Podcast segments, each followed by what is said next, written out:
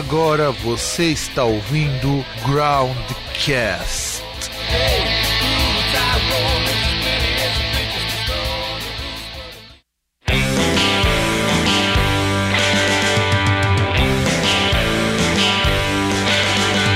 Meu coração já não bate mais por você. Os meus olhos já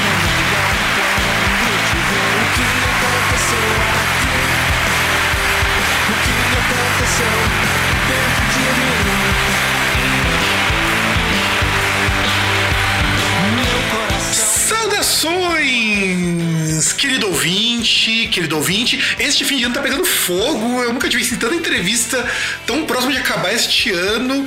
E o Groundcast Entrevista teve um revival, finalmente. Afinal de contas, depois de tanto marasmo, tanta secura, finalmente estamos com mais um programa, o programa de número 35. Se meu, minha memória não está falhando e se eu não estou caducando, eu sou o Fábio, o seu entrevistador, e aqui do outro lado estamos entrevistando o cantor, compositor e o que mais você faz mesmo, Bellini? Fala Fábio, fala galera, tudo bem? Tudo ótimo. E aí, cara, apresente-se. Pois é, eu sou Eline, é, rock brasileiro do rock nacional. É, tô na estrada há algum tempo e agora lançando meu disco solo, meu primeiro disco solo, com todas as composições e letras minhas. E tô muito feliz com essa oportunidade de estar aqui podendo falar um pouquinho do meu trabalho. E a gente tá também super feliz. Eu falo em nome da equipe Groundcast, que sim, nós temos uma equipe, embora sejam três pessoas, mas é uma equipe. Então a gente quer também começar esse programa. Primeiro eu quero dizer que é um disco muito legal, o disco Belin. Inclusive, ou coisa difícil de achar a arte do CD do jeito que ela está aqui, porque normalmente eu acho essa foto limpa, não acho a foto do jeito que tá aqui com essas falhas, com essa coisa meio apagada, que na hora que eu for lançar a resenha, vou ter que escanear isso aqui para aparecer na resenha. Ó, Olha, olha que coisa sacana isso, porque. não, não, é sério, é, é uma coisa bizarra. É a, a arte que vem pra gente não é a mesma que tá no CD. É, é impressionante isso. Inclusive, eu fui procurar informação de Bellini e eu fui achar bebida Bellini. Olha que coisa. Pois é. E você sabe que tem bebida, tem um trio alemão também, de umas garotas que fazem samba. E, e aí esse disco, a capa com esse Bellini envelhecido aí, ele acabou sendo uma forma também pra pra me identificar facilmente, dar aquela autenticidade. Não, não, E essa, essa do- das meninas que cantavam samba, eu vi que tinha um grupo feminino, mas não sabia que. E era da Alemanha, inclusive até ia falar com meu irmão, que tá morando lá, que é um dos editores daqui do Groundcast. E eu falei, caramba, meu, como que eu vou achar a informação dele? Porque eu, eu li o press release e eu sempre gosto de olhar o que se publicou por aí, ver o que tem também dos Cogs, olhar um monte de site tudo mais e tal. E, cara, eu achei muita coisa menos você.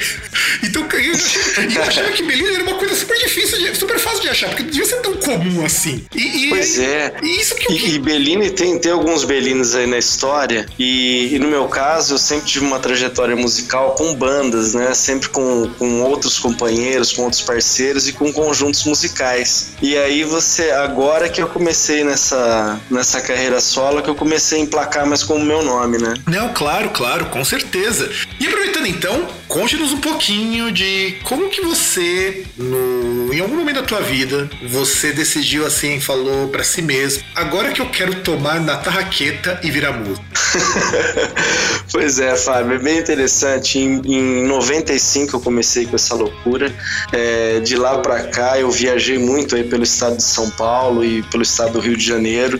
Tive a oportunidade de gravar alguns discos, então fiz cinco trabalhos assim entre demos e, e alguns até com selos em diferentes cidades. É, é, e agora, depois de 22 anos, fazer esse trabalho solo com todas as letras e, e músicas é, da minha autoria, né? É, foi muito legal, foi muito bacana, muito gratificante. Eu tô muito feliz com o resultado e, eu fica- e fico bastante feliz com a galera que, que, que curte também, que pode ouvir e que dá opinião e que vê esse rock brasileiro vivo, né? Inclusive, é, eu até queria lembrar os nossos ouvintes, a gente tem até um podcast que a gente gravou, eu acho que foi no ano passado, eu vou deixar o link aqui embaixo para o pessoal ouvir depois, que nós fizemos um programa de quase três horas só sobre rock nacional, do comecinho ali dos anos 60 até hoje. E foi uma loucura.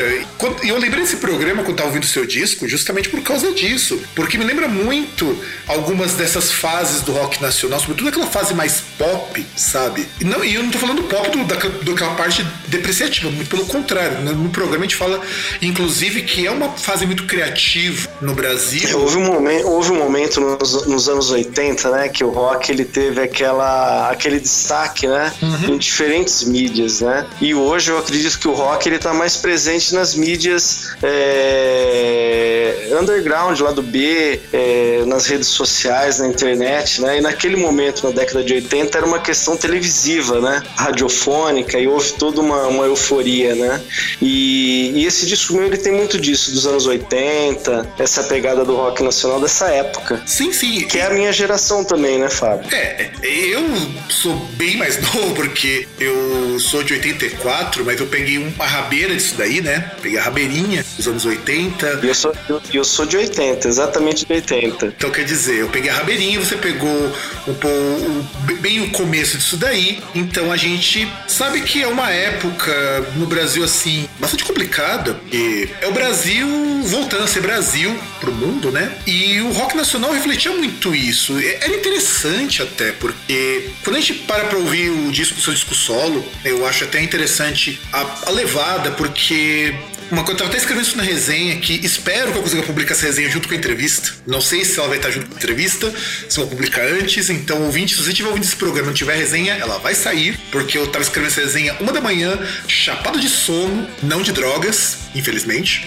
Então, e, e, e o que eu senti aqui, e acredito que deve ter sido a sua intenção, e aí me corrija se eu falar alguma bobagem, acontece uma coisa, acontece uma coisa hoje muito interessante na cena rock brasileira. Você tem músicos muito bons, porque agora é muito fácil estudar. Afinal de contas, se você tropeçar na rua, você acha dois guitarristas que os caras fritam igual o, o cara que frita coxinha ali na, na barraca da esquina. É, o cara é fudido. Você acha uns moleque de 15 anos que, que faz altos arpejo com a guitarra nas costas. Só que, cara, sai tudo muito igual, meu. E, e, essa complexidade às vezes me irrita. E, e quando escutei esse disco simples, ele me chamou a atenção justamente por isso. E essa foi a ideia na hora que você começou a compor, trazer um, essa simplicidade toda, porque eu percebi, ele não é um disco grandiloquente, grandioso, com altas melodias, e é fantástico por causa disso. Eu achei fantástico exatamente nesse ponto. Foi essa mesma ideia. E o, o produtor do meu disco, Eduardo Dan, que trabalhou comigo nesse trabalho, ele, ele também sacou muito essa da minha ideia, de resgatar isso, daquilo que ele, ele tem uma simplicidade, né? É, não tem aquela coisa absurda, cheio de inúmeros instrumentos ou, ou inúmeras coisas sendo feitas em cada instrumento no decorrer da música, mas é uma música com objetivo, que passa uma mensagem, né? E também num tempo suficiente, a galera consegue captar, é, e eu também não quis preencher é, é, além do, do, meu sentimento, né? E o meu sentimento, em alguns momentos, ele, é, ele é dessa forma, ele é mais objetivo e, e simples e direto. E, e, foi um disco que eu quis deixar a minha cara, né? E essa época desse rock que a gente está comentando bastante, ele tinha muito disso, né? Da guitarra, o baixo, a bateria e o rock comendo e a galera se expressando sem uma preocupação de fazer isso que você comentou, Fábio, que é uma, é uma realidade. É, a galera se junta, forma uma banda e essa banda um ano ela acaba, né? A galera quer fazer um negócio sobrenatural e acaba não criando nada ou acaba não colocando aquilo que é a sua verdade, ou que é aquilo que você acredita. E o meu disco ele foi da forma que eu acredito. Então, é, junto com o produtor, a gente sacou isso e falou, cara, vamos fazer do formato que a gente realmente gosta, a mensagem que a gente quer passar, que é esse rock nacional limpo, e jogar as nossas ideias. E aí deu esse resultado, eu fico super feliz que tá dando essa. É, que eu tenho ouvido essas, é, essas mensagens, inclusive essa leitura como você fez, Fábio. É, e, e olha só que coisa bizarra. Eu fui ouvir esse disco, que eu, eu como eu falei antes, na pré-entrevista, eu não tive tempo por conta que eu tava super abarrotado de coisa para fazer durante essas três semanas. Eu tô com esse disco há um tempão que foi enviado aqui pela assessoria de imprensa e me arrependo amargamente de não ter ouvido isso antes. Eu devia ter visto que tinha no Spotify isso que com certeza eu teria ouvido antes. E assim, eu tinha acabado de ouvir quando cheguei casa, tava escutando uns rock psicodélico ultra experimental. Olha que coisa bizarra. Então você imagina que minha cabeça tava fervendo. Eu, eu, porque eu escuto coisas desse tipo. E de repente eu falei, ah, vou escutar. Normalmente eu só escutar coisas hiper complexas. E aquilo me chamou atenção também. Falei, caramba, mas é tão simples que eu fiquei um pouquinho mais tempo acordado. Eu só fui dormir porque chegou uma hora que não tô, não tô conseguindo escrever mais. Senão teria continuado ouvindo tudo pela segunda ou terceira vez. Porque aquilo é muito bom de ouvir, é muito fácil. E, e eu achei bacana essa simplicidade, essa coisa de poder escutar todos os instrumentos. Como que foi assim essa parte de compor esse disco? Como que você, como você se inspirou? Porque assim, eu senti um pouco de blues ali, mas não é aquele blues carregado como as pessoas quando vão se influenciar pro blues gostam de colocar. Eu senti assim, tem muito daquele som saudosista dos anos 80 até 70. A gente sente muito 70 ali também. Só que Sim. soa como uma banda é, saudosista, sabe? Soa como uma banda bastante original. O projeto é bastante original, sem soar aquela coisa. Ah, eu não tô escutando uma banda dos anos 70, eu tô escutando uma banda dos anos 2010 que, que tá fazendo um som com influências, não um som cópia. Como que você chegou nisso? Como foi feita essa composição? Como foram feitas as letras também? Cara, é engraçado isso daí, porque eu comecei a fazer as minhas letras há muito tempo e nesse disco tem letras que eu fiz em 2000, 2001, letras que eu fiz em 2017, 2016. Então foi uma coisa super engraçada. É, em todos os trabalhos, eu sempre encaixei composições minhas, mas deixei algumas guardadas para esse momento. E essas composições retratam para mim assim aquela coisa da loucura da rua, aquela coisa da diversão, aquela coisa da batalha, do vamos fazer, do querer acontecer.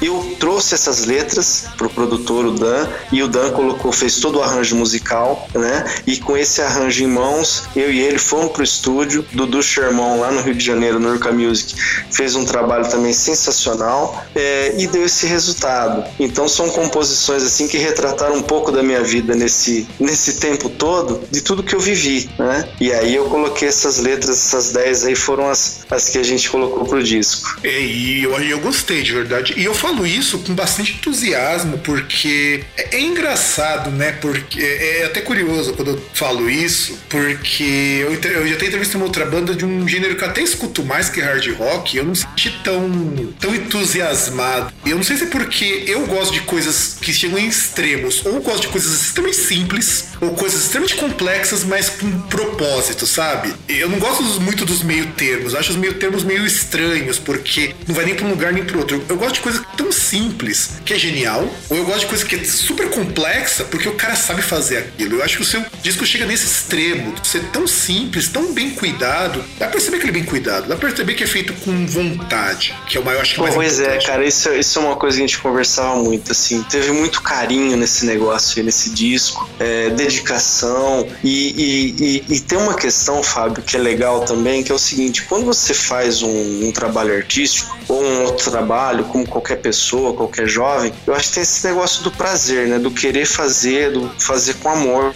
fazer com vontade, né?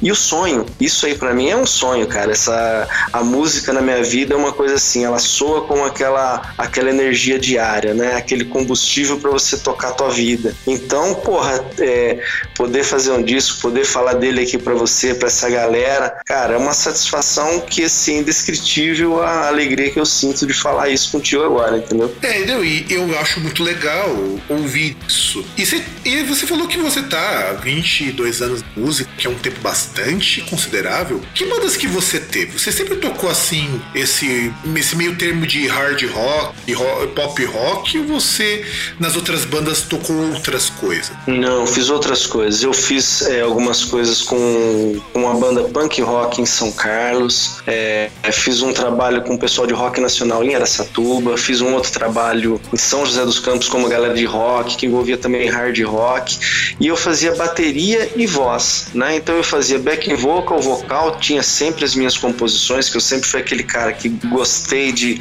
é, é de trazer as minhas letras, e tocando bateria com essa galera, né? Então teve toda essa trajetória é, viajei muito assim pelo, pelo Brasil. É, gostaria de ter feito sempre pela música, né? Mas muitas vezes eu também estava trabalhando com outras atividades, né? Para poder também me manter. E, e, e nessa de, de estar em cada local, eu sempre montava uma banda, sempre criava um conjunto, sempre queria gravar um disco e nunca parei, né? E agora que, que tô nessa, nessa, nesse, nesse trabalho solo, que foi um, é um momento importante para mim, porque é um momento de um encontro é, meu individual de tudo que eu passei, né? De tudo aquilo que você já viveu, aquilo que você quer viver, aquilo que você não viveu nesse momento agora, né?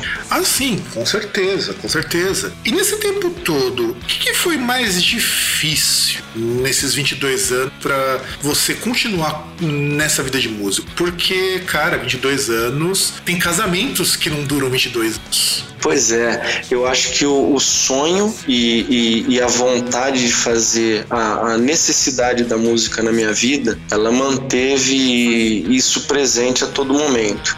A maior dificuldade, com certeza, são as parcerias musicais, porque quando você monta um, um conjunto musical, uma banda, ele tem um início que geralmente é, é, é sensacional, né? A galera curtindo, todo mundo bebendo, zoando, e aquelas festas e shows, aquela coisa maneira. Tem um momento no meio do caminho que a galera começa de repente a se perder. E aí você tem todo um trabalho e você não consegue dar uma continuidade. É, quando eu dediquei também a fazer meu trabalho solo, essa foi uma questão que, que veio à tona para mim. Falei, poxa, já em 22 anos, né? Sempre fazendo trabalho, sempre fazendo com conjuntos. Eu acredito que agora é o momento também de eu fazer é, individual para ter uma continuidade é, mais sólida. Né? E eu acho que a grande dificuldade das bandas hoje, dos conjuntos e até é, é, fugindo um pouco da música para outras coisas, como grupos de teatro, grupos de arte, mesmo trabalhos e, e, grupos escolares, as pessoas, elas em algum momento, elas têm conflitos e aqueles conflitos impedem que as coisas continuem da forma que deveria ser quando começou, que é esse começo sensacional, aquela explosão, né? É, toda a história, né? É o, o próprio ser humano que zoou o rolê. Afinal de contas, eu fico imaginando, deve ser difícil você pegar um cidadão, tá no meio da estrada, acordar, e aquele cara olha para você, tá de mau humor, você tem vontade de mandar tomar naquele lugar e não pode, porque senão você fica sem músico no meio do show. E, e pior que eu já vi banda acontecer isso daí. O cara ir embora assim, sumir. Já imaginou, cara? Você tá no meio do, da turnê e some guitarrista? Some. E, e, tem outras questões também, que é quando bate o, o, o, lado individual, né? Que você tem uma apresentação, executar um grupo, né? Tem um compromisso, né? E se acontece uma dessa, e acabou, né? Acabou a apresentação. É, ou, ou se vira nos 30, né? Já aconteceu alguma coisa inusitada nesses 22 anos? Alguma coisa engraçada? Alguma coisa pitoresca? Muitas. Olha, vou te contar. Já aconteceram coisas em, em São Carlos com os meus amigos, até... É, vou citar os Rodrigo Pena e o Rogério Nel. A gente, às vésperas de, do show, mas minutos antes de começar, nós descobrimos que nós estávamos ainda tomando todas numa, numa lanchonete e a distâncias do, do local do show e a galera passando e, e, porra, vamos pro show, vamos pro show. E a gente viu, o show já tava, é, já ainda tava no que ia escrever para começar o repertório, né? E tomando todas. Caralho. Então teve várias dessas aí, Fábio. Caralho, mano. Caralho, mano. Eu, eu fico imaginando assim, tá, beleza. Improvisa, né? Improvisa. E aí a gente, com o tempo e a estrada também, vai percebendo que algumas coisas você vai profissionalizando e, e aí você supera, né? Então tem vários momentos que você realmente passa por situações e até mesmo quando você vai fazer um show, chega com toda uma estrutura, todo um preparo, toda uma banda e o local que você vai tocar também não, não tá preparado, né? É, não era aquilo que você esperava. E também a, a, já aconteceram situações dessas, viu? Aliás, é, sem citar nomes, porque afinal de contas a gente não pode fazê-lo aqui. Ah, quer dizer, não que nós não podemos fazê-lo, mas não é legal, pelo menos a princípio. Qual foi o pior lugar que você já. Aquele lugar assim que você fala, não volto mais nem a caralho. Rapaz, eu vou te falar uma coisa que eu tenho um problema sério, porque todos os lugares que eu, go- que eu toco, né? Eu gosto de, to né? de Só o palco é a minha sensação principal. Se eu, tive, se eu tocar e tiver uma pessoa, pra mim aquilo já foi legal. Então, ocorreram situações que não que, que o show não tava legal, a estrutura não tava legal, tava uma, uma, uma merda mesmo, mas tinha uma galera ali, no final se acaba, o cara vem, pede um CD, pede um disco e pergunta o teu site, pergunta o teu trabalho. Então, assim, tenho essa questão assim de, de o tocar ser uma realização muito grande, sabe? Ah, mas já deve ter tido aquele lugar que você olhou assim, por exemplo, lá vai, olhou pras caixas, olhou pro retorno. Nossa, vários, vários lugares você chegar e não ter o retorno. Quer dizer, você é o não seu ter o retorno, retorno, né? não ter as caixas, faltar extensão, ter que correr atrás, muita coisa. Hoje, você comentou uma coisa no início, Fábio, que é interessante. Porque hoje, em 2017, você consegue comprar uma caixa amplificada, uma mesa, montar uma estrutura, a galera tem guitarra, tem pedaleira, a molecada puxa a internet, baixa a letra, baixa tudo. Na minha época, que foi essa década de 80, então ali na década de 90, que eu tava começando a fazer isso em 95, 96, era uma correria. A gente saía atrás de caixa emprestada, é, não tinha microfone adequado, não existia retorno. E quando você ia tocar num bar, muitas vezes você chegava, o cara que ia te receber também nem sabia o que ele precisava para você fazer um som legal. Microfonação de bateria, por exemplo, não existia, né? Era coisa de, de sonhador. Verdade, e aí, com o tempo, essa evolução verdade, também da, da estrutura, lugar, né? Ela melhorou para fazer as apresentações e deu mais tranquilidade. O molecado hoje tem tudo na mão. Cara, eu fico imaginando. Uma vez, quando meu irmão morava aqui no Brasil ainda, quando ele foi tocar numa casa que eu fui, inclusive, os caras não tinham PA. Já imaginou tocar? E o guitarrista tava puto. Não tinha PA e não tinha uma saída separada pra guitarra e baixo. É, E às vezes você não se escuta, né, cara? Você começa a tocar e não se escuta numa situação dessa, sem retorno, sem, sem aparelhagem adequada, né? E a estrada tem muito disso. E, e hoje também, Fábio, é, falta muita oportunidade pra galera, entendeu? Hoje tem uma, uma, uma cena mais é, própria, mas o autoral ele não tem mais aquela oportunidade que ela teve há, há 20 anos atrás. É uma leitura que eu tenho, né? Uma É leitura mesmo? pessoal minha. É mesmo porque, pelo menos eu sempre ouvi, eu acho que é até interessante que você comente um pouco sobre isso, que a cena autoral sempre foi bastante ruim, depende da época. Claro que para as bandas consagradas tipo o Ira, Capitão Inicial, quando tava no começo, era uma cena mais receptiva, até porque você tinha casas como Madame Satã, o DD e tudo mais que recebia esse povo. Mas era melhor mesmo, lá na década de 90, pra esse pessoal autoral, funcionava isso? Olha, eu acredito que sim. Eu acredito que sim, mas pode ser uma, uma visão minha pelas minhas experiências. Hoje nós temos algumas casas que ainda abrem espaço para autoral. É, em São José dos Campos, por exemplo, tem a Ocos que sempre abre a porta para a galera. É, e alguns outros bares. É, porém, há, há um, um bom tempo atrás, a quantidade de bares era maior, a quantidade de molecada na rua querendo fazer som era maior. E aí eu acredito que quando você ia fazer um som autoral, era muito comum você encontrar um festivalzinho de bandas, é, a molecada toda concentrada querendo ouvir aquela coisa, né? Hoje eu percebo um pouquinho mais, mais distante. Existe uma mobilização, existe ainda a galera que, que dá oportunidade, que corre atrás, que faz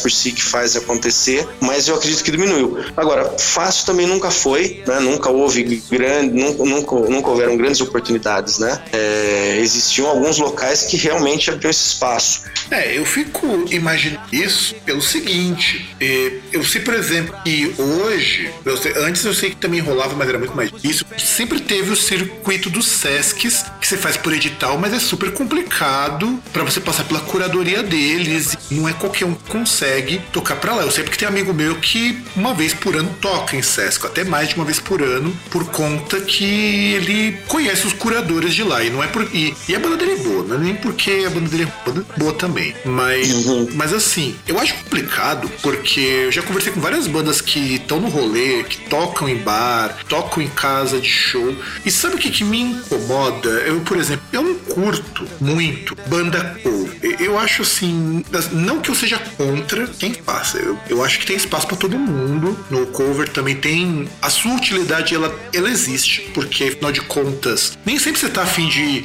ouvir músicas, você tá afim de música só para passar o tempo ali. Então, assim, um cover serve para isso. Mas eu acho que sabe que é complicado quando você tem cover? Muitas vezes quando você satura de cover e você não educa o público, você tira, para cada cover que você coloca, você tira pelo menos a oportunidade de umas duas bandas autoral de se apresentar. Exatamente. E tira também a, a, o incentivo de criação, né? Aquela coisa da gente manter a galera antenada, querendo fazer, né? Sim, sim, sim, com certeza. Porque às vezes ele é complementar. Sim, sim, sim. Às vezes é necessário a gente colocar uma, uma, uma, uma música, mas é, eu também sou dessa essa, Fábio, de acreditar muito na criação, no, no, no, fazer o próprio, né? Ah, tanto que eu, eu não entro, não vou, não assisto, não acompanho banda cover, banda trio. Eu não vou, eu não tenho paciência para isso, sabe? E nem eu nem faço cobertura desse tipo de evento porque eu acho sacanagem. Uma vez a gente tava comentando eu e o César num, num podcast que a gente até acha legal, sei lá, surge o The Iron Maidens, que são mulheres fazendo cover do Iron Maiden. A proposta é legal, mas não é o tipo de coisa que me tiraria de casa. Mas você bota para vender, esgota. E às vezes uma banda autoral que tá cobrando 30 conto, que faz um som tão legal quanto, não vende 10. É, e muitas vezes não consegue fazer o, evento. Acaba não fazendo o evento porque não, não vai conseguir viabilizar o projeto. É. E aí, sem parceria, isso se torna impossível, né? Se você não tem uma parceria de algumas bandas ou parceria com algumas, alguns canais, dificilmente você vai conseguir fazer. Não, com certeza, com certeza. Eu acho muito, muito complicado, muito complicado mesmo. E uma coisa, Bellini, é, quando você foi, agora voltando um pouquinho pro, pro disco, quando você foi compor esse disco, quem que você se influenciou? Em que artistas, é, em que bandas, em que pessoas que você foi buscar inspiração para compor o primeiro solo? Pois é, eu, eu sou um cara que gosta do rock nacional, do rock brasileiro. Embora eu tenha.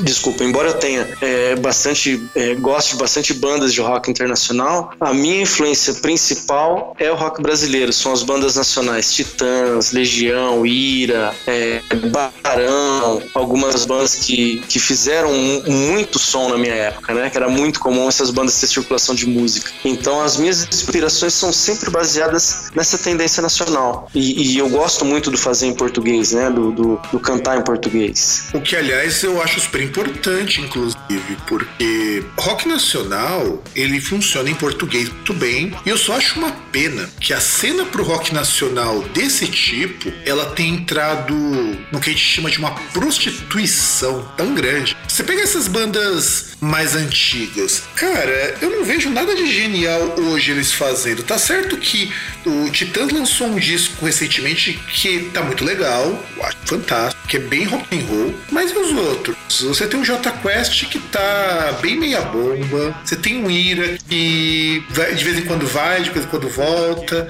tem o Capital Inicial que tem um puta potencial para poder fazer umas turnês bem legais, tem músicos muito bons com eles inclusive, e não vira. O que você acha dessa cena, dessas, desse rock nacional? O que você acha? Você acha que tá virando? O que você acha, o que você acha que tá acontecendo? Eu acho que a renovação é uma coisa que não acontece no nosso país, né, Fábio? Então a gente pega grandes bandas é, que de repente fizeram bons trabalhos lá atrás e que hoje não estão mais criando ou não estão. É, eu acredito assim, é muito difícil o cara se manter fazendo aquilo que ele acredita. Então algumas bandas elas acabam mudando seu, a sua forma de trabalhar para tentar continuar. E aí perde aquilo que a gente gosta, que, que atrai a gente. Eu acho que a renovação é o principal é, problema no nosso país na música, né? Não existem novos, os novos eles, eles acontecem, mas eles não acontecem nessa escala que essas bandas é, aconteceram. E essas bandas elas continuam apresentando a maioria das mesmas músicas, né? As músicas novas é da forma que você falou é, acontece numa menor quantidade de uma forma diferente do que era, né? Do que atraiu a grande galera, né? É, é verdade. E sem contar o seguinte, falta opção para as pessoas, sabe? Me incomoda, uma outra coisa que me incomoda também. E eu acho muito legal legal também quando eu entrevisto um músico, porque normalmente músico não tem aquela visão de fã extremista xiita que acha que estilo X ou Y é uma bosta. Eu não tenho isso daí há muitos anos. Que a gente tem hoje uma parada musical muito dominada punk, sertanejo, mais sertanejo, inclusive, que é uma máquina de fazer dinheiro tremendo. Nada contra, cada país tem uma máquina de fazer dinheiro. Você vai nos Estados Unidos, você tem um pop que faz dinheiro pra caramba. Você vai pra Europa, o, música eletrônica lá faz um dinheiro violento. Só que aqui você não tem opção pra música mainstream, sabe? Qualquer outro país você tem. Você vai olhar. Eu tava olhando esses dias no, nas mais tocadas no Spotify do Brasil. Você tem quatro músicas do mesmo artista. E isso que me. Oh, caramba, cadê a variedade disso? Eu olho dos Estados Unidos, que é um país bastante homogeneizador de gosto. Você tem hip hop, tem rock, você tem pop, tem R&B, que só tem sertanejo. E o que, que, você acha? Eu acho que isso que tá matando um pouco a diversidade e também um pouco essas bandas, sabe? Pois é, tem, tem uma galera que faz. Tem, eu acredito assim, tem uma galera que tá fazendo um som legal, tem muita gente fazendo som por aí, mas tem muita gente que não consegue mostrar o trabalho, não tem visibilidade. E isso que a gente tá falando de ter poucos artistas e tendenciar é aquilo que a mídia, a televisão escolheu no momento, né? A TV e algumas rádios, que são as principais do país, elegem ali, colocam aquilo massivamente, né? E acaba se replicando milhões de vezes e aí não surgem mais, né? Ficam os mesmos e aí acontece daí a mesma música, três, quatro músicas de um mesmo artista e são as mesmas músicas do ano todo, né? Você fecha um ano com circulação de cinco músicas que foram as que tocaram o ano todo. É, cara, isso é bizarro. Eu, eu quando tinha, sei lá, meus 12 anos, uma mesma música tocava no máximo durante dois meses. E olha que a gente tá falando em tempos de pré-internet. Pois é. E hoje a gente tem músicas sendo relançadas e relançadas a mesma, né? E aí você tem remix, agora a versão remix remix, né? E aí, e aí são outras pessoas já que já pegam para fazer, né? Cada um fazendo a remixagem. Antigamente a galera ainda regravava, né? É, e, não, e assim, e não é remix como se fazia remix nos anos 80, nos anos 90, que é aquela coisa de não, eu vou acrescentar uma linha de baixo, eu vou mudar o vocal, não. Remix que a pessoa faz é, eu vou colocar uma firulinha aqui, eu falo que é remix. Reorganiza, né? É, cara, eu, Reorganiza. O remix porco, meu. Eu falo, caralho, mano, não nem pra fazer remix, os caras estão se esforçando. Eu sei lá. Pois é, agora, agora você sabe, Fábio, que eu acredito muito nessa força que vem da, das redes sociais, desses canais é, como o seu canal, é, e que mostra essa galera que quer fazer alguma coisa e que tá fazendo. Oportunidade do pessoal mostrar que tem ainda, né? E tem uma galera pelo Brasil fazendo. Só não tem realmente oportunidade, espaço para tocar, espaço para exibir seu som, né? E aí essas plataformas digitais, elas têm auxiliado, esses canais, as redes sociais têm auxiliado, e é o que vem mantendo esses artistas. Mas sabe também o que, eu vejo que ajuda muito? A gente, a gente do Groundcast é uma coisa muito pequenininha, embora apareça também, eu não posso negar que aparece também, também é uma forma de poder mostrar, olha, aqui tem uma coisa para você entender como que o artista é, como que ele conhecer um pouco mais do artista. E a gente tem uma coisa muito legal que são os nichos. E dentro dele tem muita coisa legal. O Groundcast é um nichão gigantesco. A gente é muito focado na parte das matérias e tudo mais. Coisas muito mais experimentais, aquela coisa toda. Que inclusive a gente, de vez por outra, recebe muito e-mail de banda, de gravadora, de umas coisas assim muito diferentonas. Inclusive até mesmo convite para show e tudo mais. E eu percebo assim, existe uma galera legal no movimento. E dessas bandas de. Dentro do estilo de rock, rock mais pop e tudo mais, além do, do seu trabalho, você conhece mais alguém? Também tá fazendo um trabalho legal? Além, porque fazendo esse trabalho assim, sem estar no mainstream, eu só conheço o teu trabalho.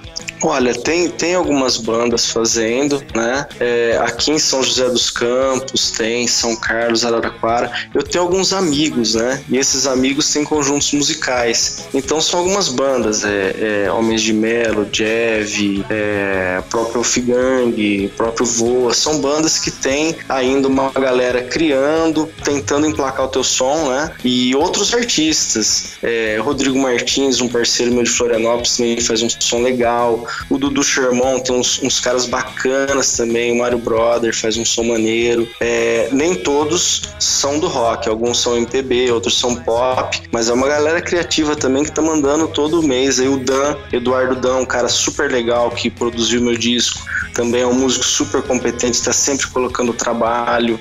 É, Marquinhos Aguiar, um parceiro aqui, um cara super legal, que tem um trabalho muito bacana em São José. É, Felipe Rosa. Então tem uma galera aí correndo atrás, trabalhando, batalhando é, e querendo fazer seu trabalho. E uma coisa, Beli, o que você faz além da música? Ou você consegue tirar o dinheiro do leite, do pão e pagar os boletos pela música?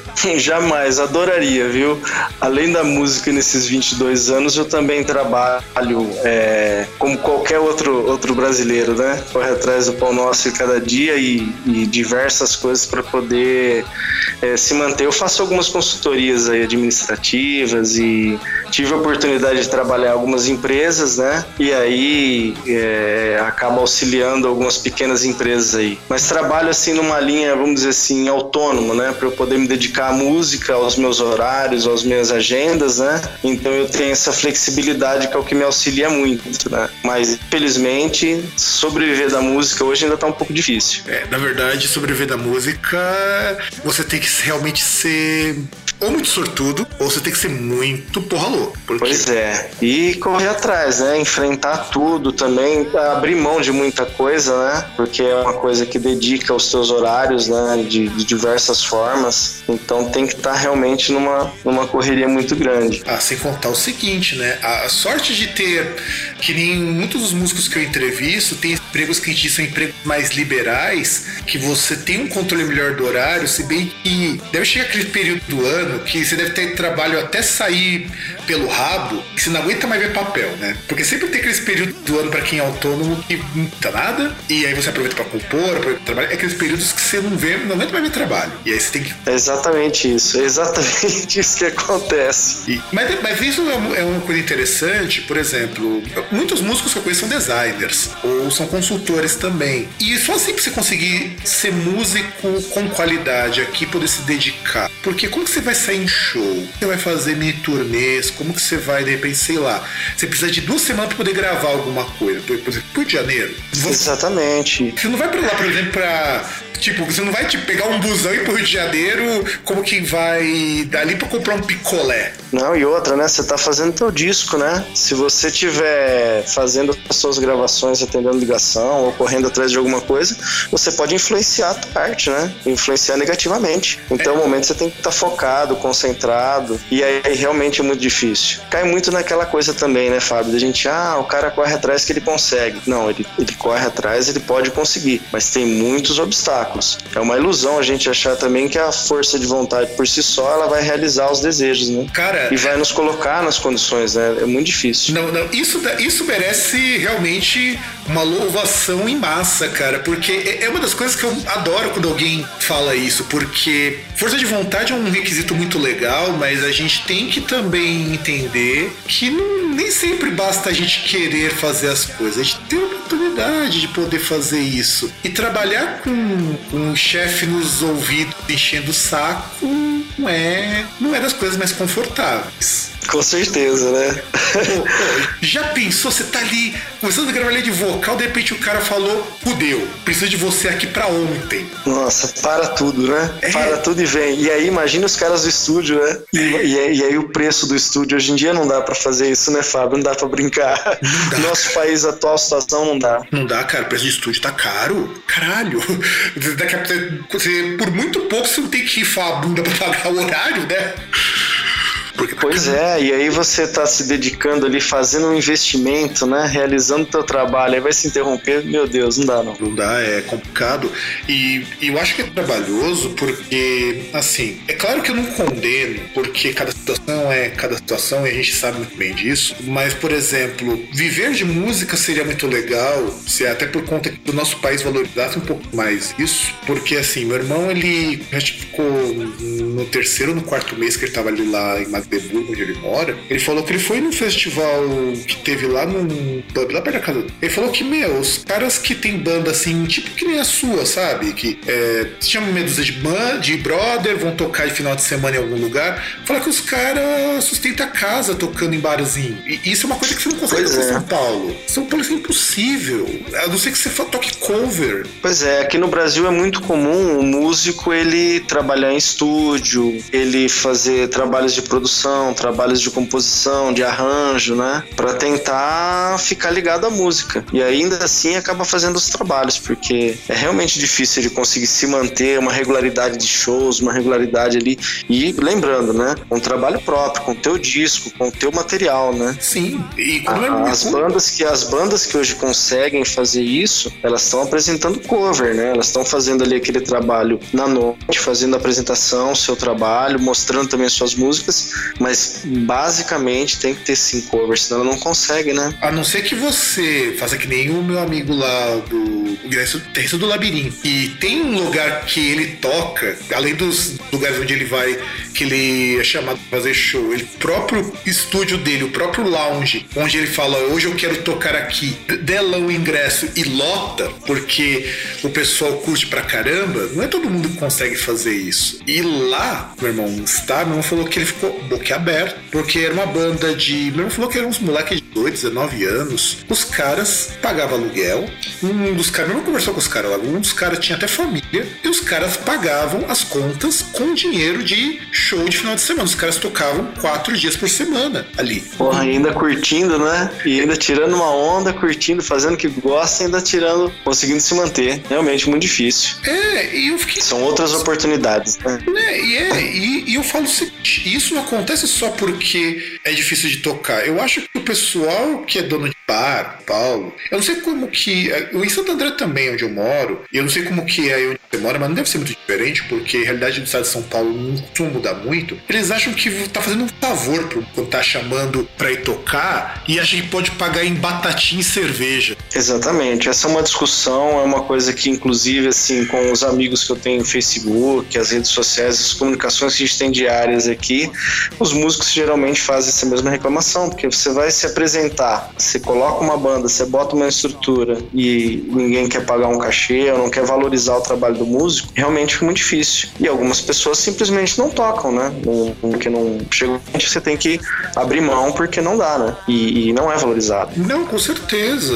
E eu acho sacanagem porque imagina que situação triste. Você tem um baita de investimento, porque o pessoal pensa. É aí que entra a coisa que eu acho mais foda. O pessoal pensa, quando vê o músico lá, ah, é moleza. O, o Nego vai lá cantar, pega o microfone, sobe, fala meia dúzia de coisa, faz uns vibrato aqui, faz uns falsetezinhos aqui, tá de boinho. O baterista vai lá, batuca um pouquinho. Mas, cara, é um gasto de ensaio toda semana, ou, todo, ou a cada dois, três dias, dependendo de qual for o fluxo. É um gasto de você manter equipamento, porque é caro pra caramba você manter equipamento. Principalmente aqui no Brasil, porque instrumento, instrumento aqui no Brasil é caro demais. Exatamente. Mesmo os que são fabricados aqui são muito caros. Você tem um custo de transporte, porque instrumentos não são colocados no estúdio, de- no estúdio muitas vezes, ou no, na casa de show de graça. Você tem que trazê-los, muitas vezes você tem que trazer de Uhum. casa. E, E, gastar- às vezes você tem que pagar a estrutura para ter o som, né? Você traz instrumentos e ainda assim tem que botar caixa, retorno, mesa e a preparação, né, Fábio? Tem toda uma preparação para você chegar lá naquele momento e fazer o seu show ali de duas horas é, Sim. é bastante tempo, é bastante preparo. Isso considerando que você queira um mínimo de qualidade. E o cara vai querer te pagar em cervejinha e batata, cara. Ah, não dá. Agora, você tocou num ponto que é fundamental. É você também chegar ali e fazer uma apresentação é, legal. É, aquilo que você está proposto a fazer e, e a galera que tá ali para te ouvir, né? Por isso que eu digo, esse momento do palco, show, para mim é um negócio tão mágico, porque você tá fazendo para quem tá te ouvindo, né? Quem tá te vendo. Então você tem que dar o máximo de si. Tem que ser realmente um- uma coisa única, né? Afinal de contas, tem alguém ali dedicando o seu tempo para tua música, quer dizer, alguém parou na tua frente para te ouvir, dedicando a você, você tem que fazer o máximo para aquela pessoa. Ah, com certeza, com certeza. E uma coisa, você já fez ou faz também apresentações para eventos e coisas do tipo?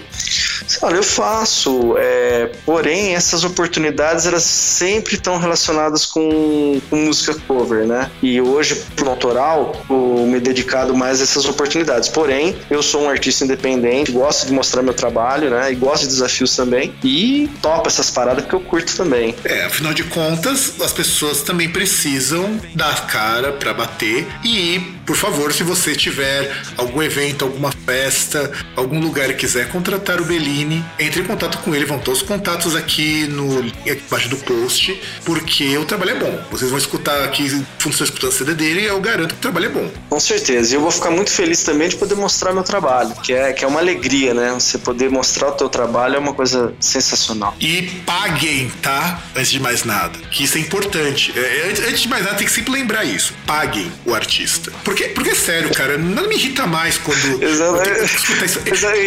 Legião Urbana tinha uma frase interessante, né, Fábio? O Renato Russo dizia muito isso, né? Jesus não cobra ingresso, Legião cobra, né? Exato. É que assim, cara, você quer me deixar puto quando eu vejo essas coisas? É quando os caras acham que artista não, não trabalha, meu.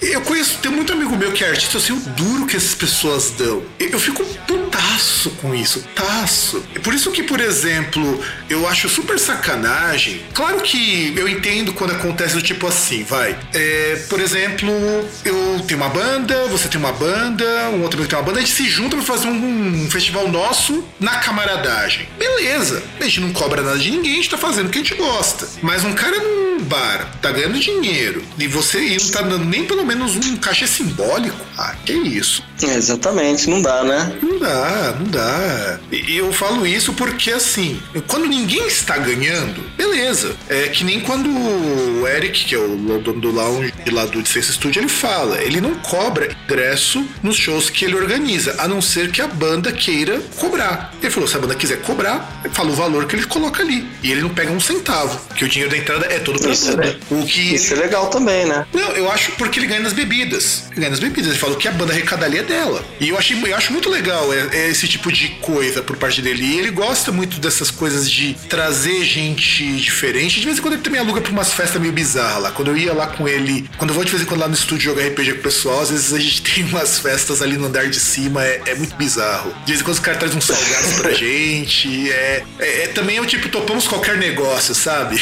Sei, sei, sei. Porque, mano, as pessoas precisam pagar boletos. Afinal de contas, já pensou se a pessoa te chama pra cantar na festa de casamento, sei lá, cantar música do Guns N' Roses? Aí. Não dá, né, cara? Imagina você indo é a caráter, assim, indo, indo a caráter, estilo Axel Rose com aquele shortinho atochado no rego. Porra, aí os negros tiram uma foto, o cara pula do palco pra sair na mão com o cara, hein? Sim. O padrinho. Sim, sim mas, mas, mas, tem que ser assim, pra, pra dar emoção, sabe? Pra dar emoção, pra dizer que esse casamento valeu a pra pena. Dar emoção, é. Não, mas falando sério. Mas é uma coisa legal, mas é, mas é bacana também, né? Quero fazer um casamento, chamar uma banda de rock é bem original. E e na verdade não só isso, né, cara? É que assim, eu acho que músico, inclusive quando o cara quer ser profissional, a não ser que você tenha um nome, a não ser que você tenha uma fanbase muito grande, a não ser que você consiga fazer show em casa, sei lá, de mil pessoas, lotar as mil pessoas, você tem que pegar o que vê pra você. O lado profissional é esse. Que nem no teu caso, você dá consultoria. Você tem medo de empresa que você provavelmente faz trabalho com mais frequência, mas o que pintar você pega, desde que não seja nada Exatamente. muito escroto, né? Então, é, e na música eu acho que é isso mesmo. A gente tem que tocar, tem que mostrar o seu trabalho.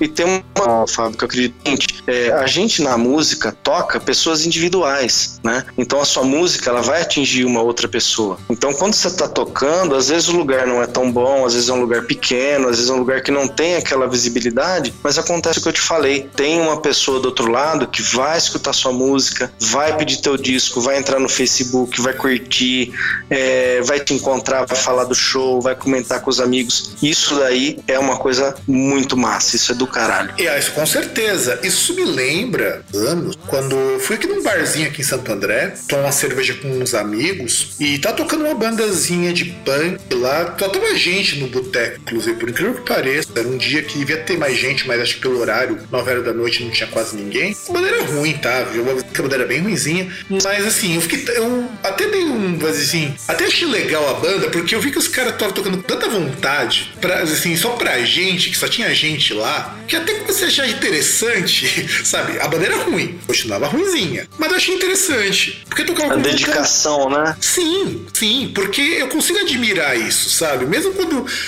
assim, porque assim, era um pessoa muito novo, devia ter acho que uns 18, 19 anos ali. Talvez se amadurecesse um pouquinho, mais, até deu uma melhorada, mas a dedicação é uma coisa que me chamava muito atenção. Eu achava legal. Eu olhava e falei, caramba, mas o pessoal tá realmente dando um sangue aqui. E, e isso é uma É coisa uma que. entrega, né? Sim, é uma entrega. É que nem quando eu fui em festival de metalcore. Eu não gosto de metalcore, eu acho metalcore muito chato. Eu ouço meia dúzia de banda só ele lá. E eu fui cobrir um evento de metalcore. E assim, eu gostei do evento. O, o pior é isso, eu continuo achando metalcore muito chato. Mas eu gostei do evento pra caramba. Porque eu vi ali as. Bem, que massa. É, eu, eu vi assim, falei, caramba, mas. esse- E a molecada agitando, falei, caramba, meu. E é aquela coisa, a gente não cobre eventos que a gente gosta o tempo todo, a gente cobre o que vier. Eu, a gente só não cobre o que não dá tempo, até porque a gente tem outros empregos, também, também tem outro emprego. Não, infelizmente o Groundcast não me dá dinheiro suficiente para que eu possa viver dele, mas pelo menos eu consigo passar alguma coisa, ter uma, alguma liberdade de poder produzir algumas coisas. A vantagem da gente não ganhar dinheiro com essas coisas, nem com música, no teu caso, ou com, ou com o site, é que a gente ainda tem uma liberdade para fazer o que a gente quer. Com certeza. E a expressão, né? Sim, você porque- se expressa. Você é um ser que é, explana e dá oportunidade para explanar. Sim, sim, sim. Porque afinal de contas, se a gente fosse um veículo, um veículo grande, não dá pra chegar em artista pequeno com veículo grande porque é foda, cara. Porque todo mundo ia querer chegar. É- Por exemplo, a gente não chega numa Globo. Como você chega numa Globo? Sabe? Ah, é, é muito difícil. Eu acho que você só. Eu acho que o, o chegar lá num topo desse, ele envolve muito desse trabalho individual, do público, é, de você participar de, de sites menores, porque tem uma questão é, comigo também, Fábio, que é o seguinte: todo mundo é pequeno. Quem é grande? Quem é grande? Quem, que artista que é grande? Se você pegar e tem vai, tem alguns, né? O resto não é grande. Então, assim, é bom o suficiente para estar num, num programa ou no outro, que, ah, não vou num bar, não vou nesse festival, não vou falar com essa pessoa.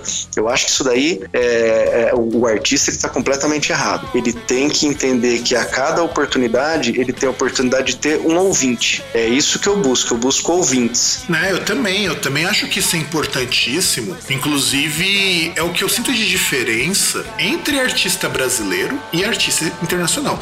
Com artista internacional, muito mais fácil. Eu achei um artista internacional que top da entrevista pra gente, que não tem essas frescuras. Para artista brasileiro, tem artista que não topa dar entrevista pra gente porque a gente não é veículo só de metal, sabe? E nem, nem, nem tem, nem tem ideia de ser só de metal, porque a gente não é um whiplash da vida e tudo mais. E nem é a nossa intenção, muito pelo contrário. Eu cheguei, por exemplo, no My Dying Bride, que é uma banda consagrada de Doom, e o cara deu uma entrevista. A primeira entrevista. Super legal. E detalhe que não tem ninguém no Brasil que entrevistou o dono da banda. Já entrevistaram o baixista, já entrevistaram um outro músico, mas nunca entrevistaram o dono da banda. A gente entrevistou porque meu irmão conseguiu o e-mail do cara, assim, na surdina.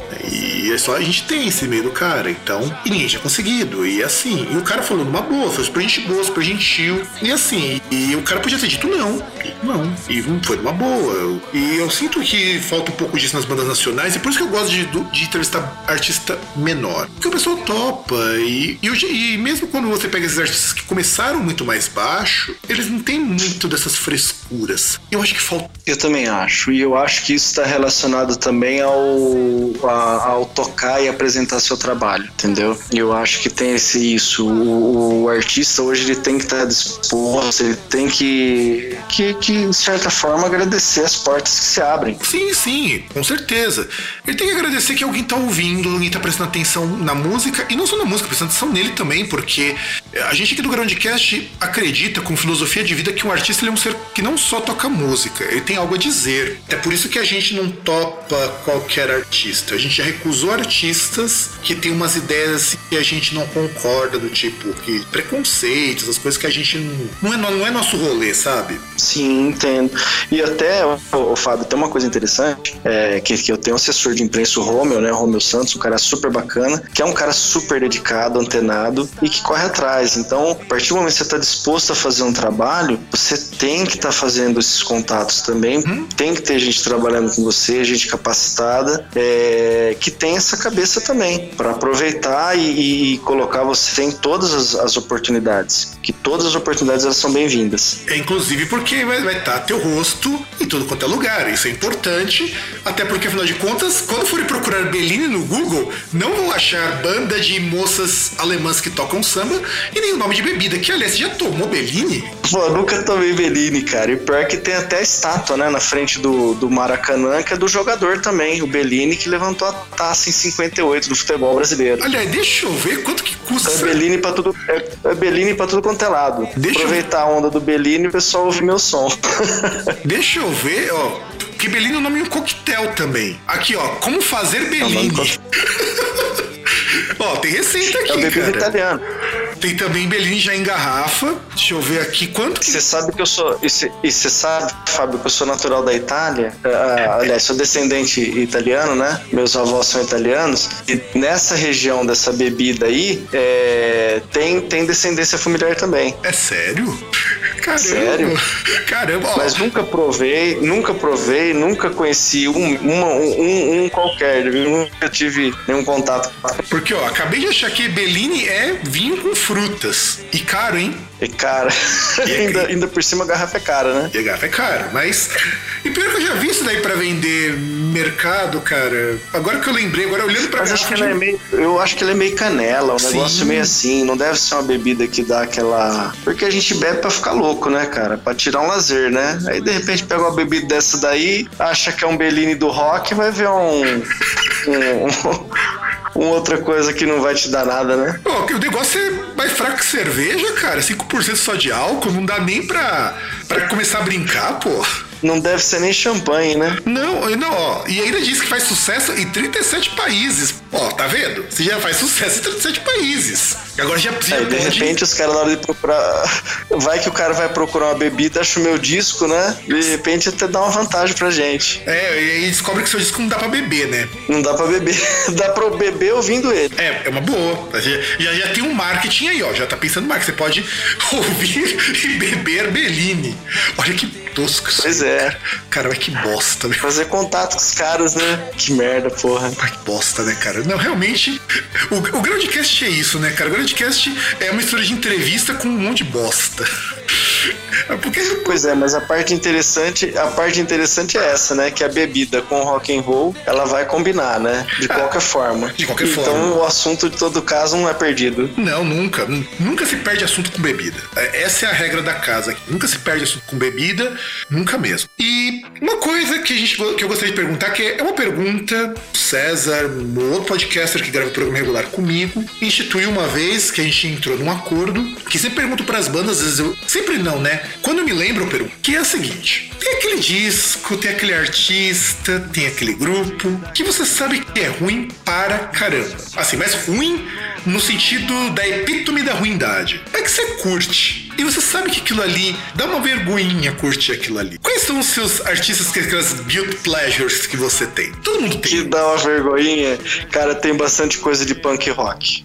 Porque no rock nacional, eu acredito que até são, são coisas bem legais, bem executáveis. Mas tem alguma coisinha de punk rock que eu escuto que, assim, que é, muita gente ia criticar pela sonoridade. Mas eu gosto muito, passou a mensagem. E são bandas da década de 70, algumas nacionais, algumas internacionais. Cite nomes, eu quero nomes, quero nomes. Eu, eu dei nome aos bois. Ó, então, então vou falar uma brasileira, vou falar uma brasileira e uma, e uma inglesa, tá? É, vamos pegar uma brasileira aqui, ó, Olho Seco, banda punk de 70, 78, se eu não me engano. É, puta sonzeira, mas que a galera vai criticar o extremo, ainda mais da época que foi gravado, que a galera não sabia nem como gravar, nem como captar, e os caras fizeram um puta de um trabalho, né? É, e uma banda inglesa também que a galera critica muito é Sex Pistols, que eu também gosto, acho que tem, acho que tem, tem a sua mensagem também. Apesar, né, da, de toda aquele, aquela, aquela maquiagem, né, por trás do, do capitalismo, da forma que foi colocado, mas eu acho que são duas bandas aí que eu, que eu gosto, também admiro essa parte do punk rock, acho legal. Então, eu Queria agradecer muito, Bellini, pela entrevista. Foi um prazer enorme, foi muito, muito, muito legal mesmo essa entrevista. E deixa alguma mensagem, deixa um recado, alguma coisa para os nossos ouvintes. Pô, prazer é meu, Fábio. Muito feliz tá, de ter participado, de poder falar do meu trabalho.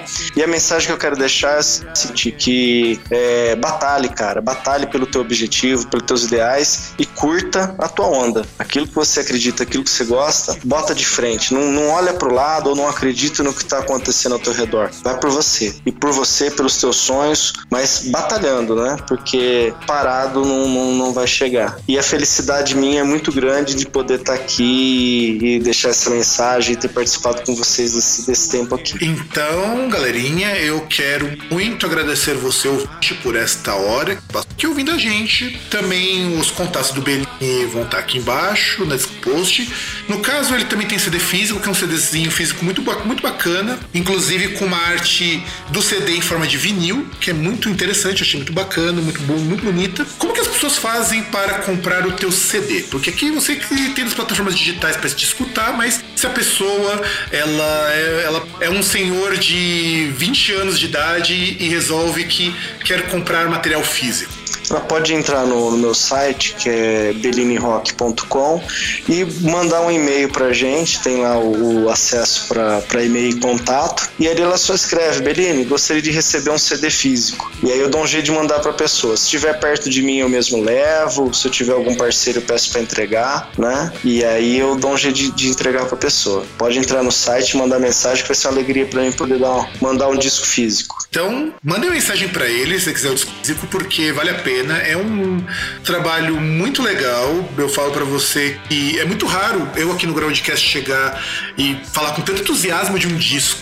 Eu, eu, já cheguei a falar para bandas, quando, quando eu entrevistei o Cartoon, eu falei por causa do Cartoon que eu achei o disco dele ruim. Eu, eu falei, porque eu falo isso mesmo, quando eu acho que o disco tá tão legal assim. E eu falo com convicção que esse disco eu gostei pra caramba. E olha que eu tinha acabado de escutar esse Mod Temple, que é uma banda de psicodélico japonesa muito bizarra. E eu fui escutar depois uma coisa muito mais totalmente distoante disso, então vocês já imaginem como meu gosto é muito disperso, é muito bizarro também. E eu queria então agradecer mais uma vez você ouvinte. E se você gostou do nosso programa, dá um, uma nota 5 lá no iTunes, porque isso ajuda a gente agora, ainda mais porque eu tive que recadastrar o podcast para o feed ficar legal, para ele funcionar joia. E é isso, então, gente, um grande abraço para todo mundo e nos vemos na semana. Desafiando os teus medos, contando estrelas no espaço. Repito erros e frases, já me perdi em outros braços, cheios de crenças, costumes. Todos